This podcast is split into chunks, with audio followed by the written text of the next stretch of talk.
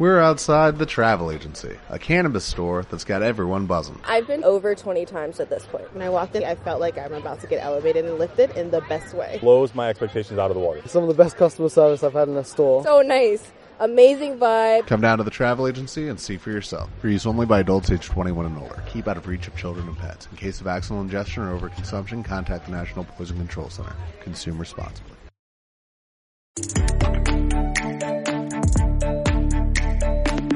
Historias de vida. Un podcast del Observatorio Vodafone de la empresa para autónomos y pequeñas empresas. Con Macarena Berlín. Entre las muchas cosas que han variado con la pandemia está la relación que tenemos con el trabajo. Un ejemplo, nuestro invitado de hoy, que se dedica a ofrecer espacios de trabajo por toda España, fuera de las oficinas convencionales, para que la distancia no sea un obstáculo. Ángel Serrano es una de las muchas personas que acudisteis a nuestra llamada y que nos contasteis vuestra historia a través de la web observatoriovodafone.com. La suya es una de las tres que hemos seleccionado para venir a conocernos. Bienvenidos y bienvenidas a Historias de Vida, el podcast creado por el Observatorio Vodafone de la empresa para acompañar, inspirar y ayudar a autónomos y pequeños empresarios. Empezamos.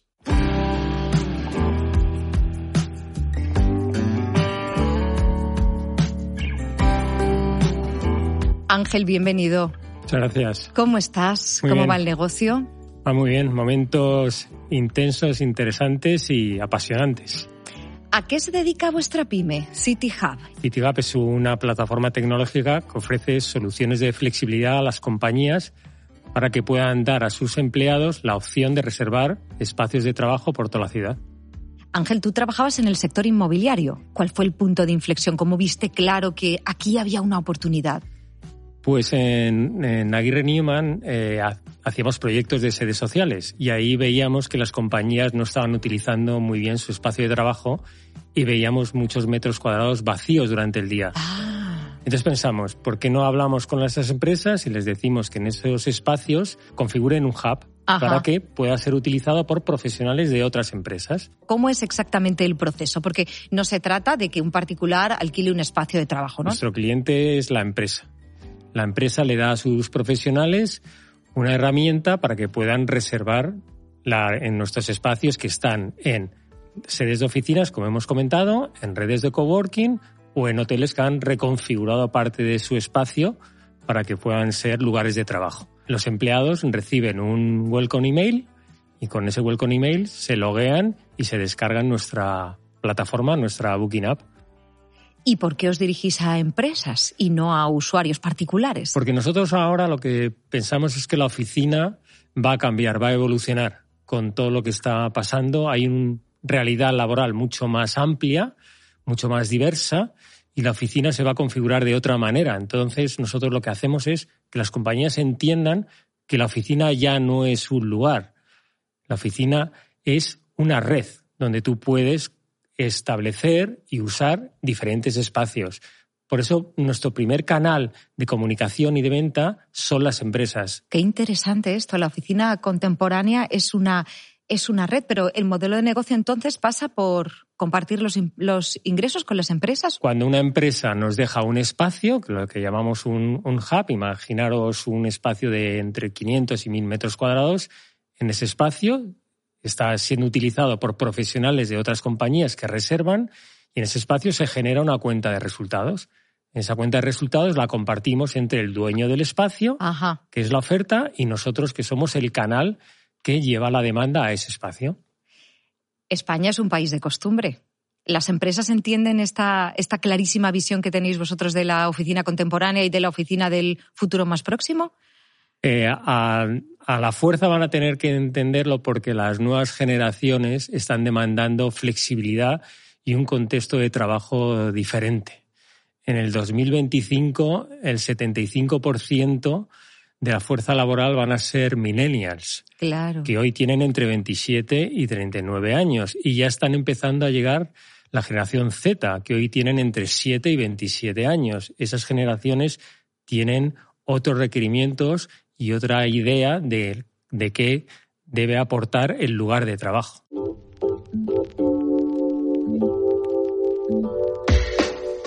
Seguro que a lo largo de la vida, tú que nos estás escuchando, en nosotros que estamos aquí en la mesa, nos hemos encontrado con personas que generan tensión, que en lugar de hacer la vida más fácil a los demás, la complican. Nuestro motivador Mario Alonso Puig nos ha dado algunas claves para detectarlos. Hay personas que no se dan cuenta de la cantidad de presión que están generando en los demás, de cómo están añadiendo dificultad a lo que otras personas hacen porque les están transmitiendo, están eh, proyectando esa presión que ellos no saben gestionar. Entonces, ¿cómo una persona que no es consciente de esa presión que está transmitiendo puede darse cuenta de que no es resiliente?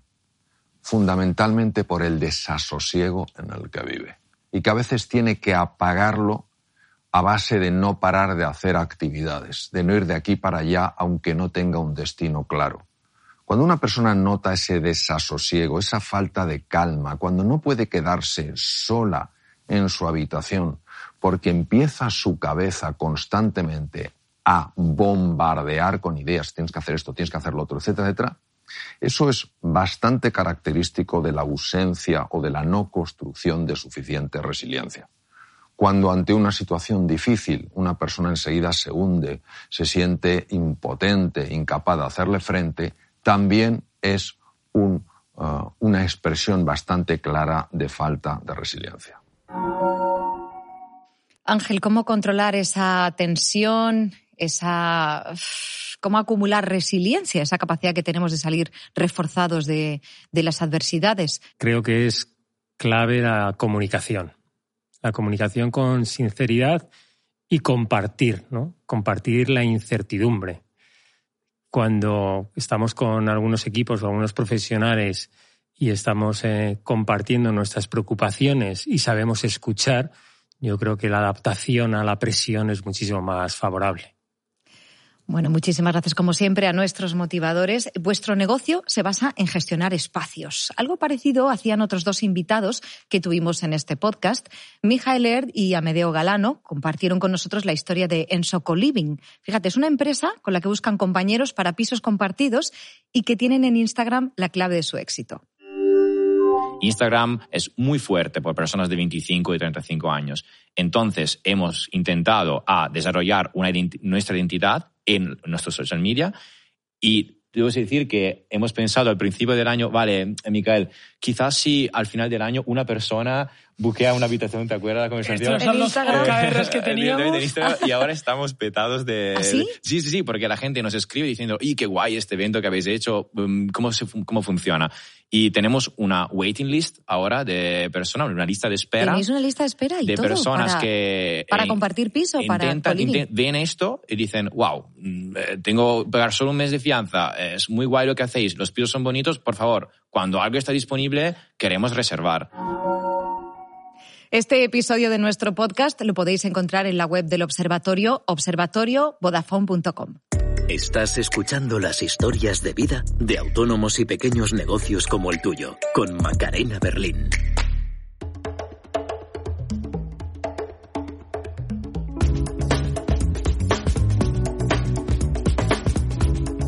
Ángel, la crisis del coronavirus está ya todo y os afecta negativamente al principio, pero luego, bueno, paradójicamente os favorece. ¿Cómo os adaptáis y en qué momento os pilla? Pues nos pilla en un momento que estábamos a punto de salir al mercado. En primer trimestre del 2020 teníamos ya cinco hubs con cinco empresas para salir al mercado y todos a confinarse. Pero aprovechamos ese momento, ese momento de resiliencia para adaptarnos a, a la nueva situación y pivotamos el modelo.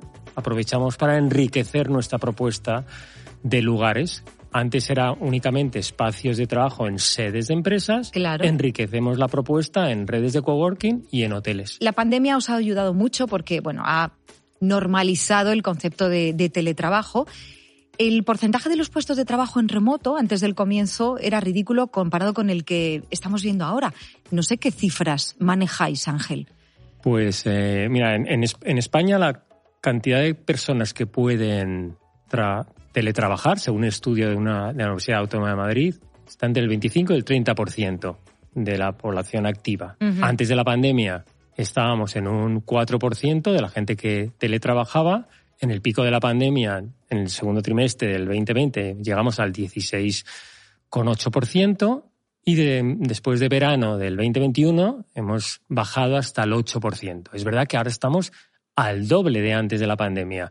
Esto va a ir creciendo y va, vamos a ver que superaremos los dos dígitos en los próximos años. ¿Cómo os dais a conocer, Ángel? ¿Qué tipo de estrategias seguís? ¿Trabajáis el SEO, el SEM? Utilizamos estrategias de marketing digital, eh, trabajamos mucho con inbound marketing, SEO, SEM, como tú comentas, y también temas de plataformas de, de email marketing, etcétera.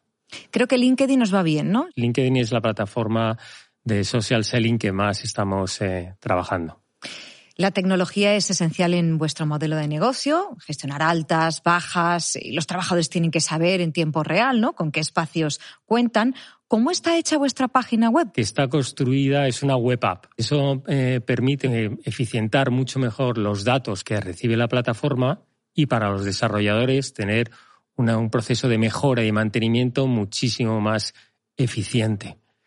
No es una aplicación que tú te descargas en, el Apple Store, sino que el, el cliente, el usuario, recibe un email y se la descarga, con lo cual te permite incluso navegar por la misma sin tener conexiones de Internet.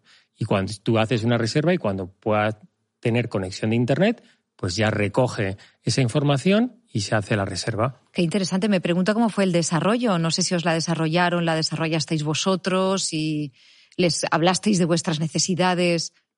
Nosotros construimos la, compañía eh, desde cero. Entonces tenemos un equipo de desarrolladores que han hecho, son los que han construido toda la tecnología. Nosotros somos ahora mismo 12 personas y el, más de la mitad de la compañía está conformada por ingenieros y desarrolladores. Te pregunto a continuación por la seguridad. ¿Cómo se gestiona la seguridad de los datos de, de vuestra web? Porque además son datos de personas. Sí, pero son datos de personas, pero no son datos muy sensibles, porque es únicamente su dirección de correo electrónico. Entonces, nosotros lo que comunicamos, pedimos el consentimiento a la, compañía, a la compañía, comunicamos el uso que se va a dar de ese, de ese correo, que es para que el usuario reciba el welcome email y, ya está. ¿Y el proceso de facturación cómo, cómo funciona? Nosotros lo que eh, configuramos con la plataforma es todo el uso que se ha dado de, un espacio en concreto.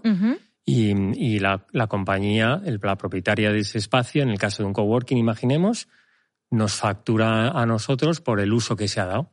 Nosotros reconfiguramos todas esas horas y emitimos la factura a nuestro cliente, con lo cual el cliente recibe la factura por el tiempo que se haya establecido, cada mes o cada trimestre o cada semestre.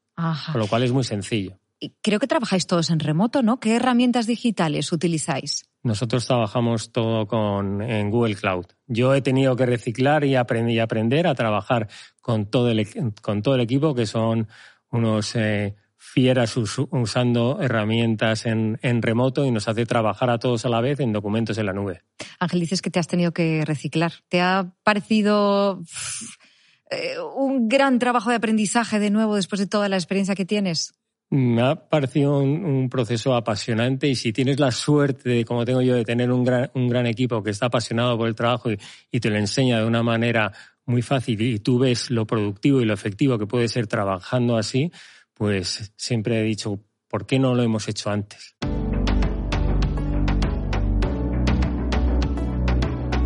Nos vamos a preguntar si sabemos detectar si nos estamos quemando con un cliente en concreto, con alguna situación profesional. Nuestra motivadora Pilar Jericó explica esta situación que muchas veces pasamos por alto y es lo que se conoce como el síndrome de la rana hervida. Todos hemos vivido alguna situación desgastante. Por ejemplo, estar en un negocio que no nos está funcionando y aguantas y aguantas y aguantas. O estar con un cliente que piensas que vas a te va a dar una rentabilidad y que luego no ocurre y aguantas y aguantas y aguantas. ¿Y qué problema hay? Que al final nos acabamos quemando. Y es como que nos pasará lo que se llama el síndrome de la rana hervida, que es una metáfora para explicar esta sensación de quemarte. Imagínate que calentamos una olla de agua caliente y ponemos a una ranita. Lo que hace la ranita es que toca la olla de agua caliente y salta, porque se quema. Sin embargo, si nosotros le ponemos a la rana en una olla fría y calentamos el agua, luego poco a poco, poco a poco, la ranita está tan a gusto y no se da cuenta de que se está quemando y al final la pobre acaba muriéndose. Es una metáfora, ¿eh? Pero esto nos pasa a nosotros.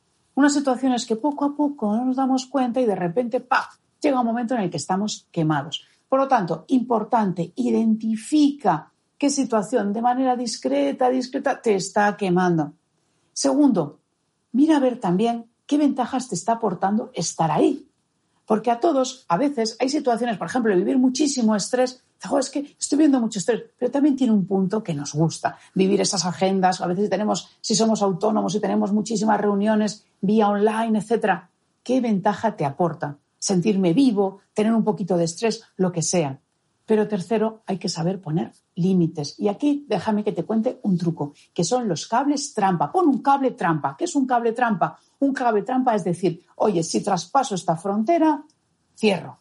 Si me paso otra noche sin dormir con este cliente, cierro. Si me paso otra noche en la que tengo que estar no sé cuántas horas con este proyecto, cierro. Digo que no, porque no me es rentable, porque no me compensa porque poco a poco voy aceptando, voy diciendo que sí a este cliente, a esto otro, a esto otro, a esto otro, y al final me acabo quemando. Y llega un día que llegas a la cama y dices, qué mal me encuentro. Y es porque has ido aceptando pequeñas cositas, como la rana, poquito de temperatura y al final nos acabamos quemando. Pues no hay que llegar a ello. Para eso, identifiquemos qué es lo que nos quema. Segundo, identifiquemos qué ventaja nos ha aportado y, por supuesto, pongamos los cables trampas. Hasta aquí, de aquí, no paso. ¿Cuál es tu cable trampa? Ángel, pues te traslado la pregunta de Pilar. ¿Cuál es tu cable trampa? El cable trampa o poner límites, ¿no? Yo, yo utilizo el parar, pensar y preguntar. Porque a lo mejor estamos metidos en una situación y tú la interpretas con todo lo que te está pasando. Pero si paras, piensas y construyes bien las preguntas hacia alguien que está, es externo a esta situación, te puede dar pautas para salir de esa situación que comentaba Pilar. Saber formular bien una pregunta, es verdad, para eso hay que, hay que detenerse. Cualquiera que ofrezca un producto o un servicio sabe o debería saber cómo realizar de forma correcta un presupuesto. Esto es algo que, según nos contó Alexand, director de comunicación de la empresa Quoters, es mucho más importante de lo que en un primer momento debiera parecer.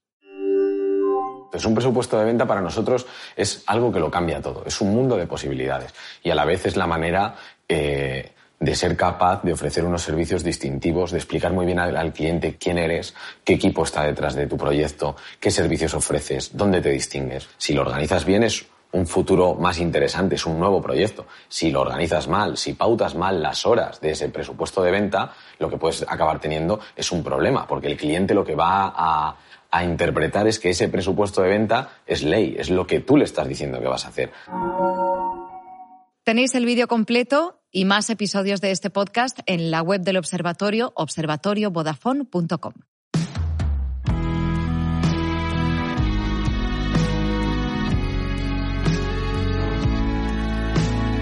Ángel, ¿qué consejo te han dado a ti que te ha ayudado a seguir adelante y qué consejo te gustaría dejar hoy aquí en, en este podcast? Pues un consejo, la famosa frase de Voltaire, me decías, muchas veces mi presidente Santiago Aguirre que lo mejor es enemigo de lo bueno. Que a, veces intentamos hacer las cosas perfectas, pero implica a lo mejor una excesiva dedicación y tiempo. Y a lo mejor hacerlas bien con menos tiempo es más eficiente. ¿Y cuál es tu consejo, Ángel? Rodéate de un buen equipo, rodéate a gente que pienses que puede ser o que ya es mejor que tú y que cuando estés contratando a una persona esa persona te está contratando también a ti.